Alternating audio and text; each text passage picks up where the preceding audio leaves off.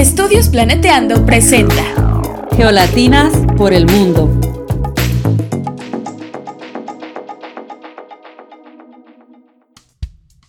Hola, bienvenidos al podcast Geolatinas por el mundo. En cada episodio conversamos con una becaria o ex becaria geolatina acerca de la beca que impulsó su desarrollo profesional y también sobre sus vivencias durante esta etapa.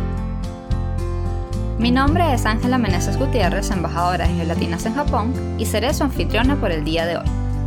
Pueden encontrarme en Twitter como GeoAngelaTweets. Para los que nos acompañan por primera vez, Geolatinas es una organización circular de voluntarios dedicada a acoger, empoderar e inspirar latinas en geociencias. Y nos encontramos en constante crecimiento para ofrecerle el mejor apoyo a nuestra comunidad. Si quieren saber un poco más de lo que hacemos y de los nuevos proyectos que estamos cocinando, revisen nuestra página y síganos en nuestras redes. Estamos en Twitter como Geolatinas, Instagram como Geolatinas Insta, YouTube, Facebook y mucho más. Si te has preguntado cómo se vive y estudia en Australia, nuestra entrevista de hoy es para ti. Hoy nos acompaña la doctora Yalimay Jiménez.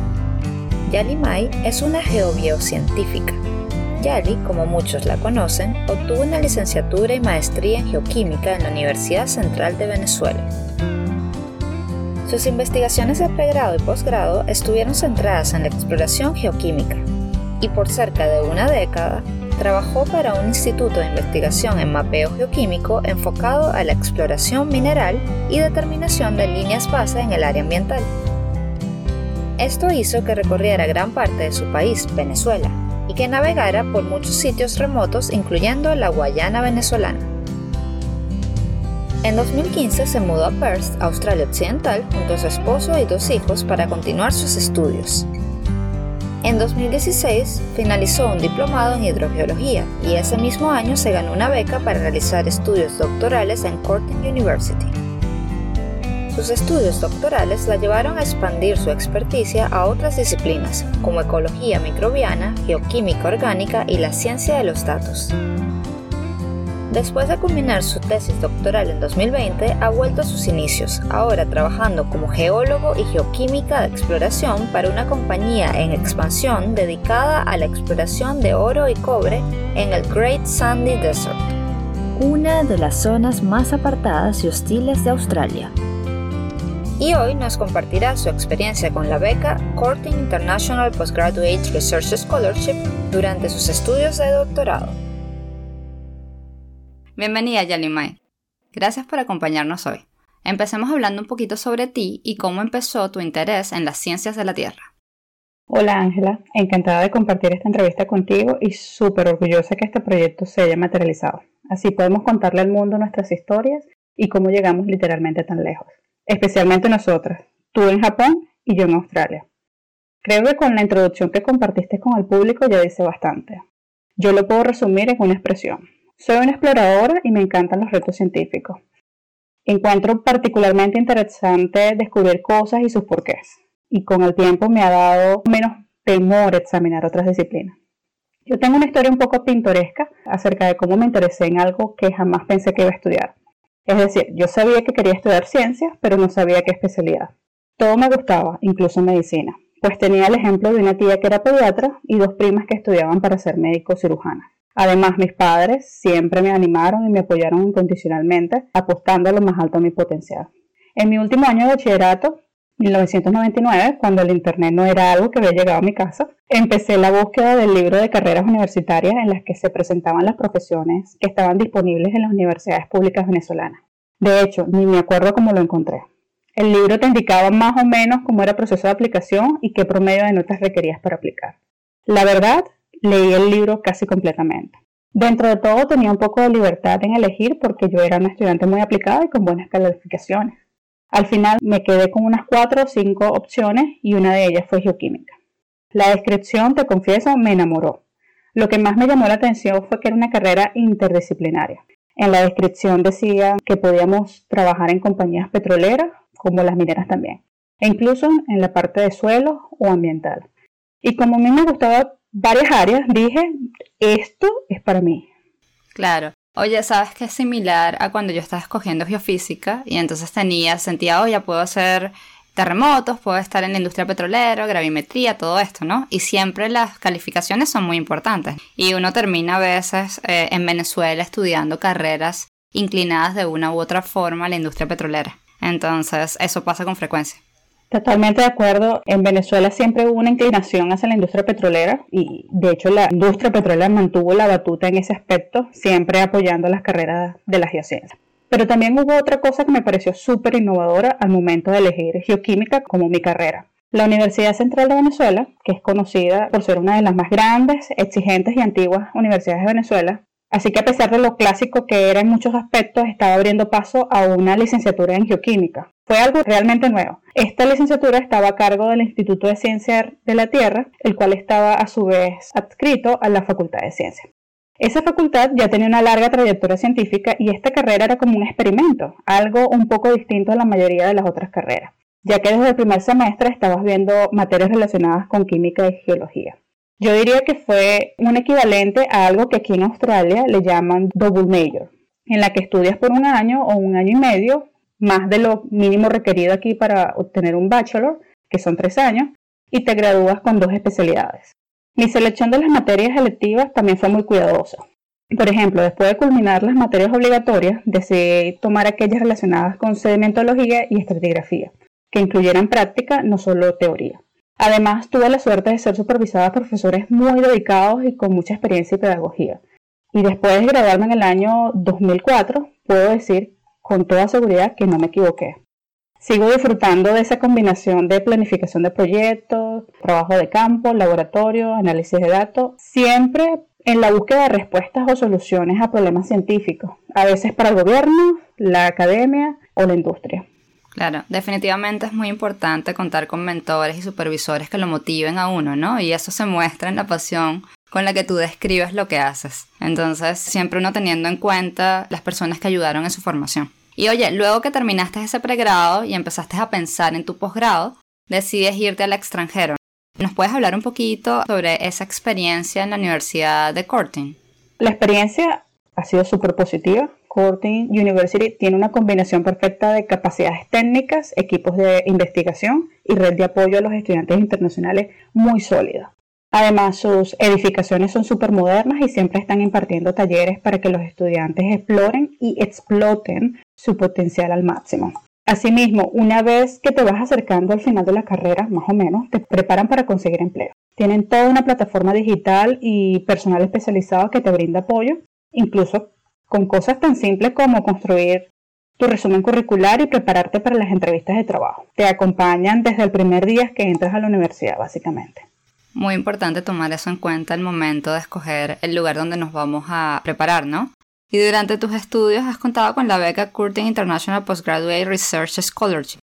¿Puedes hablar un poquito acerca de cuál fue el proceso general de la aplicación de la beca? O sea, ¿cuáles crees que fueron las claves para tu éxito en la aplicación? Más que la beca en sí, lo primordial fue contactar y conseguir una entrevista con los investigadores que dirigen el proyecto en el tópico que estás interesado. Generalmente tú te metes en la página web de la universidad y buscas cuáles son los tópicos que está abierto y contactas a los supervisores. Siempre debes asegurarte que tienes un supervisor que te acepta como estudiante en su grupo de investigación. Eso es lo primordial, el primer paso. Una vez que ellos te aceptan, ellos te ayudan a llenar las planillas para aplicar a la beca y te ofrecen su apoyo para respaldar la aplicación. Sin embargo, nunca hay garantía de ganarla, pues ellos no son los que deciden. En el proceso entras en una competencia general en la universidad con otros estudiantes que han sido aceptados para cursar estudios doctorales, pero que están en la búsqueda de la beca. Aún así, el respaldo de los supervisores siempre es clave para que la aplicación esté bien escrita y te asegures que detallas todos los puntos a tu favor. En mi caso, yo ya tenía años de experiencia laboral y había hecho un par de investigaciones. Por ejemplo, mi tesis de maestría incluyó una tesis de investigación lo que quiere decir que ya yo tenía madurez profesional para llevar a cabo un estudio por mí misma. Te entiendo, o sea, entonces es importante contactar a tu supervisor, importante también tener un poco de experiencia profesional para saber lo que vas a hacer y cómo comunicarte con ellos, ¿no? Asumo que por ser Australia, todo el proceso se desarrolla en inglés, ¿cierto? Sí, efectivamente. Se aplica en inglés y se trabaja, se vive, se respira en el mismo idioma. ¿Y necesitabas algún certificado del idioma? Sí, necesitas presentar el IELTS. Bueno, aunque también aquí las universidades tienen algo que le llaman como bridging courses, en donde dependiendo qué nivel entras, puedes hacer como unos ocho meses de inglés, depende un poquito de la persona, pero haces unos cursos de inglés y si tú pasas con ciertas notas estos cursos, ellos te dan la entrada generalmente, pero a la misma universidad en donde haces esos bridging courses. Perfecto, entonces también otras maneras de entrar a la academia con antecedentes diferentes, ¿no? Lo que ellos llaman aquí los pathways, hay diferentes pathways. Perfecto, sí, es, bueno darle a las personas oportunidades y conocimiento de todas las maneras en las que pueden acceder a la educación, ¿no? Esta beca que tú recibiste te permite escoger cualquier universidad en Australia o estaba limitada a la Universidad de Curtin. La beca aplica exclusivamente para Curtin University, no la puedes transferir a otra universidad. ¿Y qué cubre la beca? O sea, te proporciona un seguro, manutención, pasajes para llegar a Australia. Bueno, la beca incluye la exoneración del pago de la matrícula y una manutención mensual por un lapso de tres años para el estudiante, con la posibilidad de extenderlas unos seis meses más. Adicionalmente, la manutención es libre de impuestos. Sin embargo, hay otras consideraciones que el estudiante debe estar consciente al momento de aceptar esta beca. Por ejemplo, número uno, cuando recibes la oferta formal del doctorado y la carta de la beca es cuando puedes aplicar a la visa de estudiante formalmente. Y aquí quiero hacer un paréntesis, ya que es importante que tengan en cuenta que en Australia a todos los estudiantes y sus dependientes, dependientes son esposo, esposa o hija, se le pide que paguen el seguro médico por adelantado. Es absolutamente obligatorio. Así que el estudiante debe correr con ese costo o al menos en este caso la beca no lo cubre. Luego puedo compartir algunos enlaces para que las personas consulten los precios pues desde que yo llegué a Australia sé que han aumentado y si por algún momento no pueden costear llevarse a la familia completa, sé de estudiantes que viajan solo primero y luego ahorran o trabajan para traerse a sus hijos y pareja. Claro, vamos a dejar esos enlaces en la cajita de comentarios para que todos puedan consultar la información. Sí, perfecto. Lo segundo que quería mencionar, en principio la visa de estudiante doctorado te permite trabajar horas ilimitadas sin embargo, si recibes esta beca, ellos generalmente te condicionarán las horas de trabajo de lunes a viernes, horario de oficina. Eso significa que debido a que estás recibiendo la beca, ellos esperan que te dediques a tiempo completo a estudiar. En mi caso me exigían que asistiera a la universidad al menos cuatro días a la semana todo el día. Pero debido a que yo vivo aquí con mi familia, se nos era difícil cubrir todos los gastos, así que yo llegué a dar clases en la universidad, no más de ocho horas por semana y trabajar de forma casual en un restaurante a veces los fines de semana para completar los ingresos. Otra cosa que me gustaría mencionar, que no es un beneficio directo de la beca, pero sí del estado en donde Corton University está, es la exoneración del pago de matrícula para los hijos de los estudiantes de doctorado. Corton University, la universidad que avala esta beca, se encuentra en el estado de Australia Occidental. Este estado es muy grande y con muy poca población, la cual alcanza actualmente un poco más de 2.5 millones de habitantes. Así que para incentivar a que más estudiantes con hijos vengan a estudiar esta región, ellos le exoneran el pago de la matrícula internacional a los hijos. En realidad no importa cuánto tengas, tengas uno, tres o cinco, una vez que el estudiante empiece su investigación, solo paga los gastos normales de las escuelas públicas, como las colaboraciones, uniformes y listas escolares. También beneficia a la pareja del estudiante, ya que puede trabajar a tiempo completo. Así que en general yo recomiendo muchísimo este estado por el cúmulo de beneficios a los que puedes acceder aún siendo estudiante internacional. Claro, y no es solo el beneficio que le da al estudiante, como tú estás mencionando, sino también a un núcleo familiar, ¿no? Que a veces muchas oportunidades no están disponibles para personas con familias, ¿no? Se escucha muy completa esta beca y me pregunto si también incluye subsidios para la investigación.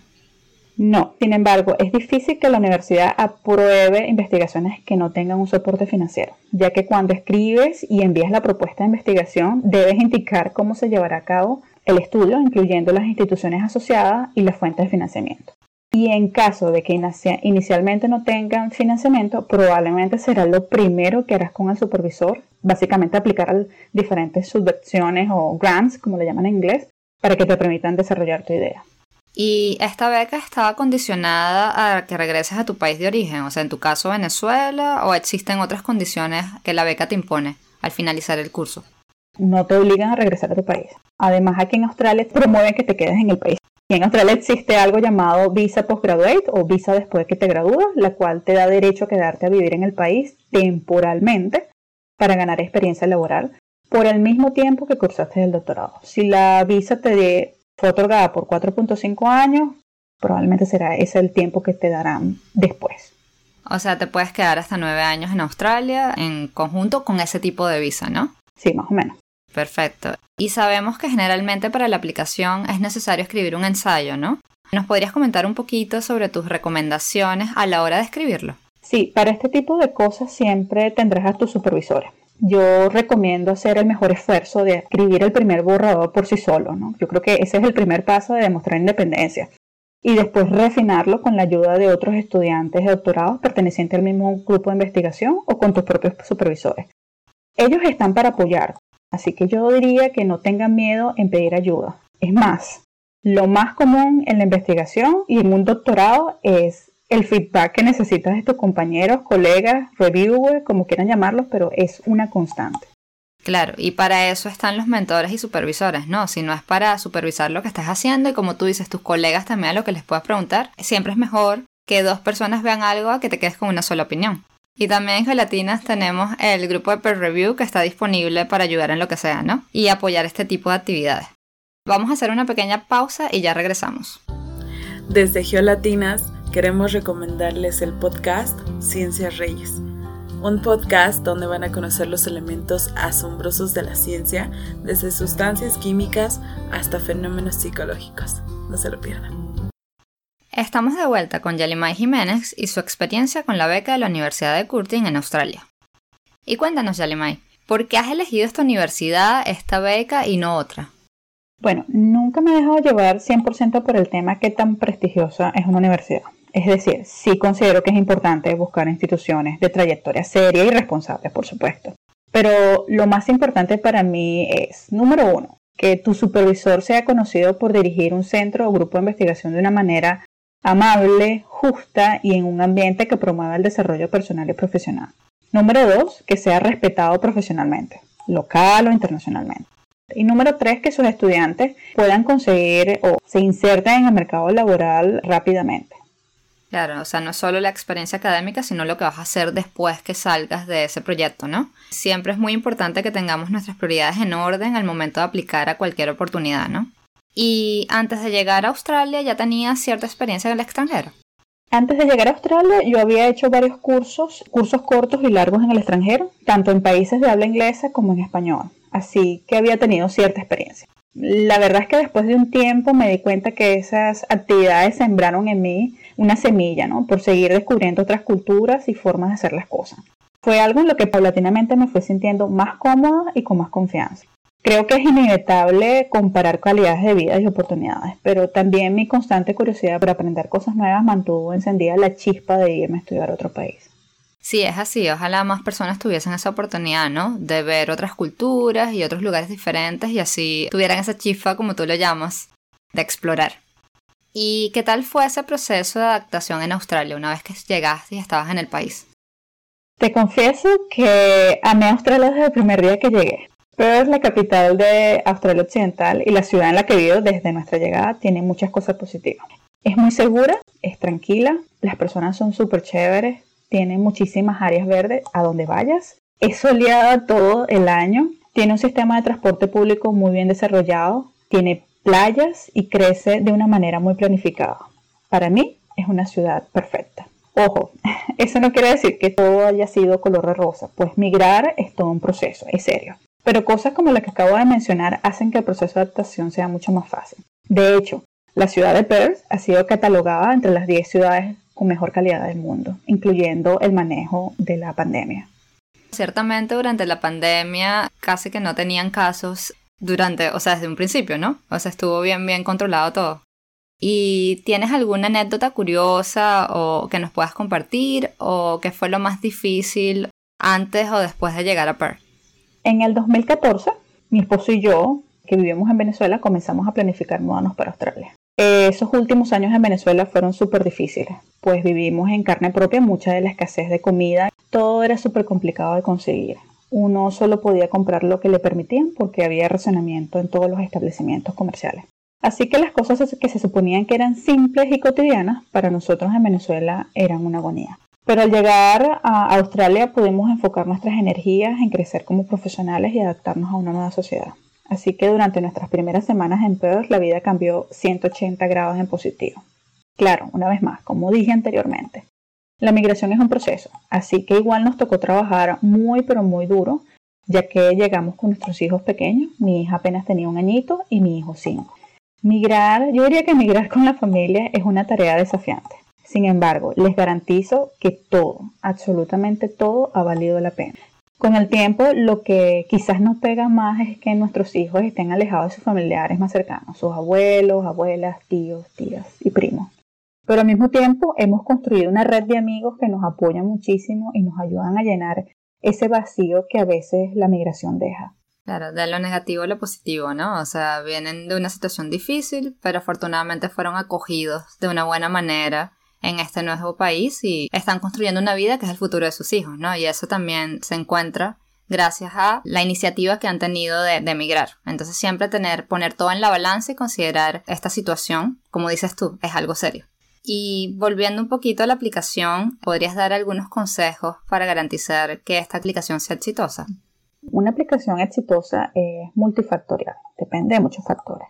Yo creo que no hay una receta única que uno pueda aplicar. Sin embargo, yo considero que ciertos aspectos son fundamentales. Si yo en este momento, por ejemplo, me coloco en el rol de una directora de proyecto de investigación, buscaría estudiantes que, número uno, demuestren entusiasmo, pensamiento crítico, perseverancia, curiosidad, disciplina académica, ética y que sea un poco autoridad.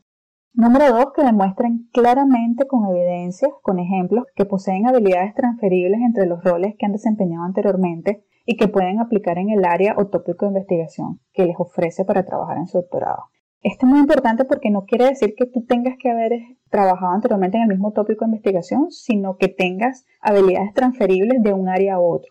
Y número tres, que demuestren madurez emocional y estén dispuestos, eso es muy importante, a incrementar sus capacidades técnicas y desarrollar independencia en el manejo y planificación de su investigación.